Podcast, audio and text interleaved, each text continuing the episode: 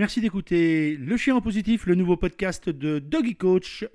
Restez éducateur canin et évitez la dépression. Quand on y réfléchit deux minutes, comment c'est possible de parler de dépression alors que c'est un job passion, c'est un boulot tellement formidable où on aide les chiens, où on aide les gens. Et quand on y réfléchit, il n'y a aucune bonne raison pour que ce job mène à la dépression. Et pourtant, et pourtant encore, la semaine dernière, une jeune femme, après 7 ans d'activité et une boîte qui tournait pas mal, a décidé d'arrêter son activité. Comment c'est possible que, alors que ce boulot offre tellement de satisfaction, au bout de 7 ans, 8 ans, 10 ans, il y ait comme un tempo interne qui fait que de nombreuses personnes arrêtent? Voilà ce dont on va parler dans ce podcast et à la fin je vous expliquerai comment j'ai évité le pire en 2015. N'oubliez pas d'ailleurs de vous abonner pour recevoir les prochains podcasts de Le Chien en positif. Alors comment un boulot passion comme ça peut vous détruire émotionnellement? Le premier cas, c'est le cas où évidemment vous n'avez pas de clients. C'est-à-dire qu'il y a une différence entre votre capacité à régler des problèmes pour lesquels, a priori, vous avez été formé, voire bien formé, voire très bien formé, et le moment où vous devez vendre. La capacité de savoir régler des problèmes n'est pas du tout la même chose que de savoir trouver des clients et avoir une boîte qui tourne. En plus, vendre, se vendre dans notre société implique faire de l'argent et tout de suite on a une forme de culpabilité. Notre bonne vieille morale judéo-chrétienne arrive très très vite nous mettre un petit coup de bambou sur la tête et nous dire ouh là ça c'est mal. Alors évidemment, dans ces cas-là, s'il n'y a pas de business, il y a des méthodes, des logiques. Il faut remettre en route un autre processus pour trouver des clients parce que ça ne change pas le cœur du métier. La personne en question, l'éducateur, l'éducatrice canin, est capable de régler les problèmes. Donc ce n'est pas un problème de savoir-faire, c'est un problème de savoir-faire, de trouver des clients, de gérer les réseaux sociaux, de gérer son site internet, de savoir fidéliser ses clients. C'est un problème de business pur. La même chose serait arrivée si vous étiez un excellent plombier et que malheureusement, pour une raison X ou Y, vous n'arrivez pas à attirer de nouveaux clients. Dans ce cas-là, heureusement, comme je l'ai dit, il y a des solutions. Mais comment avoir les mêmes effets que ces effets physiques alors que l'affaire tourne bien? Au début, c'est qu'un léger ras-le-bol. Après quelques problèmes de sommeil, après une fatigue chronique qui n'est pas habituelle. Et puis cette lassitude le matin qui vous dit que va falloir se lever. Les affaires qui tournent bien, il y en a plein. Et pourtant, dans l'éducation canine, et pourtant, les gens arrêtent pour une simple et bonne raison. Parce que si on peut expliquer la baisse du chiffre d'affaires, qui va générer du stress, etc. Mais si elle tourne bien, c'est parce qu'il y a un écart entre la réalité et les résultats possibles que l'éducateur ou l'éducatrice pense pouvoir obtenir avec ce chien. Il y a plein de raisons pour ça. Vous avez un, j'ai un cas devant moi, je peux le régler. Mais malheureusement, pour plein de raisons, ce que j'appelle dans mes cours les conditions de la réussite, les conditions de la réussite ne sont pas là. Pour régler ce cas, l'investissement des maîtres va devoir être un investissement de fer, un investissement quotidien, un investissement sur la durée. Et voilà, malheureusement, il y a plein de bonnes raisons pour que ça ne se passe pas comme ça. Vouloir bien faire, oui, tous les propriétaires le veulent. Mais malheureusement, au milieu de ça, il y a le boulot, les impératifs euh, ménagers, faire les courses, aller voir mamie, s'occuper des enfants, les emmener au judo, à l'équitation et bien sûr au rugby. Le temps n'est pas extensible. Et donc petit à petit, l'éducateur canin ressent un sentiment d'impuissance. Mon boulot, c'est de donner des conseils, bien sûr. Mon boulot, c'est d'amener les gens vers le meilleur, vers l'harmonie qu'il peut y avoir entre le chien et les propriétaires. Oui. Mais est-ce que pour autant, mon boulot, c'est pas aussi d'avoir des résultats? C'est pas seulement de donner des conseils. C'est pas seulement de prévoir un plan de rééducation. C'est aussi que celui-ci soit appliqué. Et le meilleur coach de la Terre peut accompagner autant qu'il le veut les propriétaires si ceux-ci n'arrivent pas à se dégager du temps.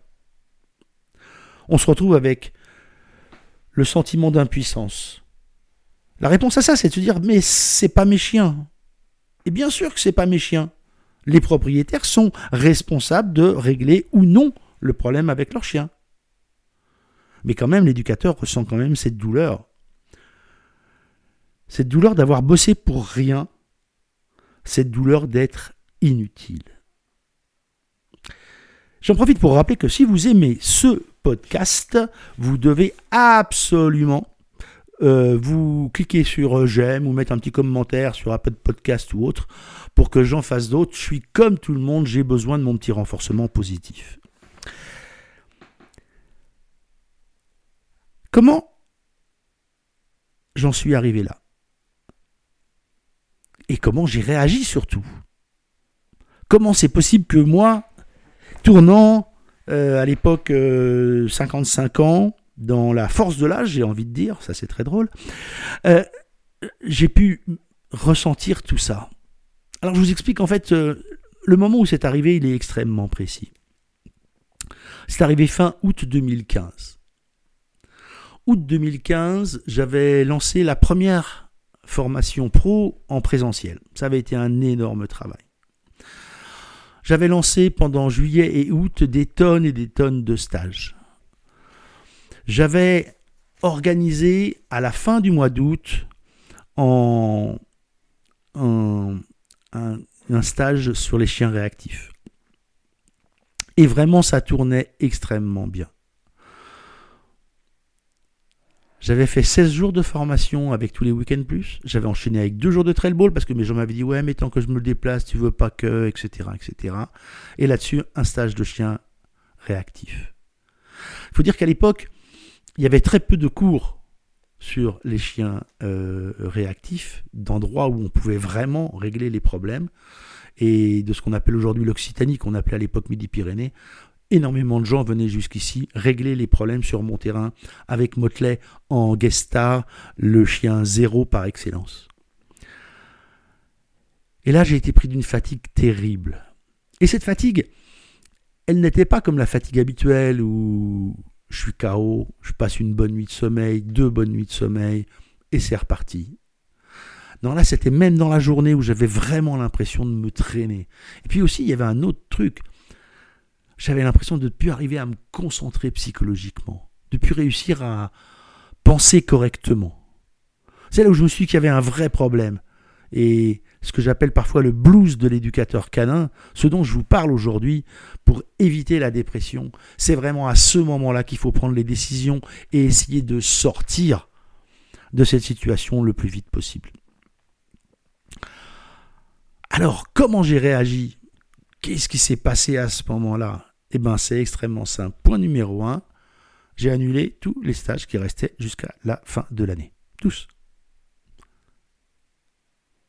Et j'ai tout changé. 1. J'ai changé de vêtements, j'ai changé d'agenda, j'ai changé les horaires, j'ai changé l'organisation. J'ai rangé, rangé, rangé, j'ai jeté plein de trucs, j'ai racheté plein de trucs, j'ai changé. Le deuxième point, et je vous conseille de faire pareil, c'est de chercher votre sérotonine le sport, le yoga, quelque chose qui ne soit pas surtout en rapport avec le chien. Peu importe ce que vous allez faire. Pour moi, ça a été la marche à pied. J'ai marché, marché, marché, marché, marché, marché, marché, marché. Et ça vide la tête. Mais c'est pas parce que c'était bon pour moi que ça doit être bon pour vous. Il faut que vous trouviez le truc qui va vous permettre d'éviter la future dépression qui arrive à vitesse grand V. Troisième point, cherchez votre deuxième passion qui n'est pas une passion chien. Pour moi, ça a été, ça va vous amuser certainement, la danse country. J'avais envie de faire de la danse country depuis très très longtemps. Le côté cow-boy américain, tout ça, ça m'a toujours plu. Et ça, j'en ai fait pendant plusieurs années et ça a été bénéfique parce que pendant que vous dansez, vous ne pensez à rien d'autre que ce que vous êtes en train de faire.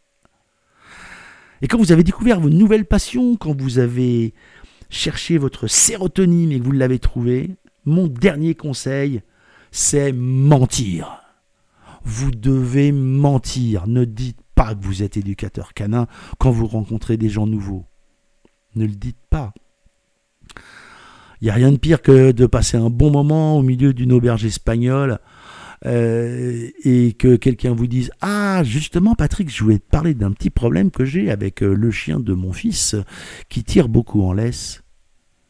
Et là, il est 11h du soir, vous êtes avec un bon verre de rosé, avec des bons copains, vous rigolez bien, et d'un seul coup, quelqu'un vient d'un seul coup de vous ramener dans la réalité du job. Et ça, franchement, c'est pas bon pour la déconnexion.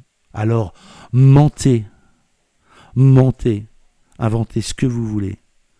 Moi, quand je sortais dans ces moments-là, je disais tout simplement, euh, je suis formateur dans un truc de, de sécurité. Personne ne vous embête avec un boulot comme ça. Voilà comment vous pouvez facilement rester éducateur canin et éviter la dépression. Alors surtout, mettez un commentaire si vous êtes d'accord ou pas d'accord avec moi. Mettez un petit j'aime, mettez ce que vous voulez. Et n'oubliez pas que le chien en positif by Doggy Coach, c'est le podcast qui vous aide à mieux comprendre les chiens, l'éducation canine positive. Je vous fais plein d'amitié du fin fond du Tarn et je vous dis à très vite. Merci d'avoir écouté ce podcast de Le chien en positif. À très vite pour un autre épisode.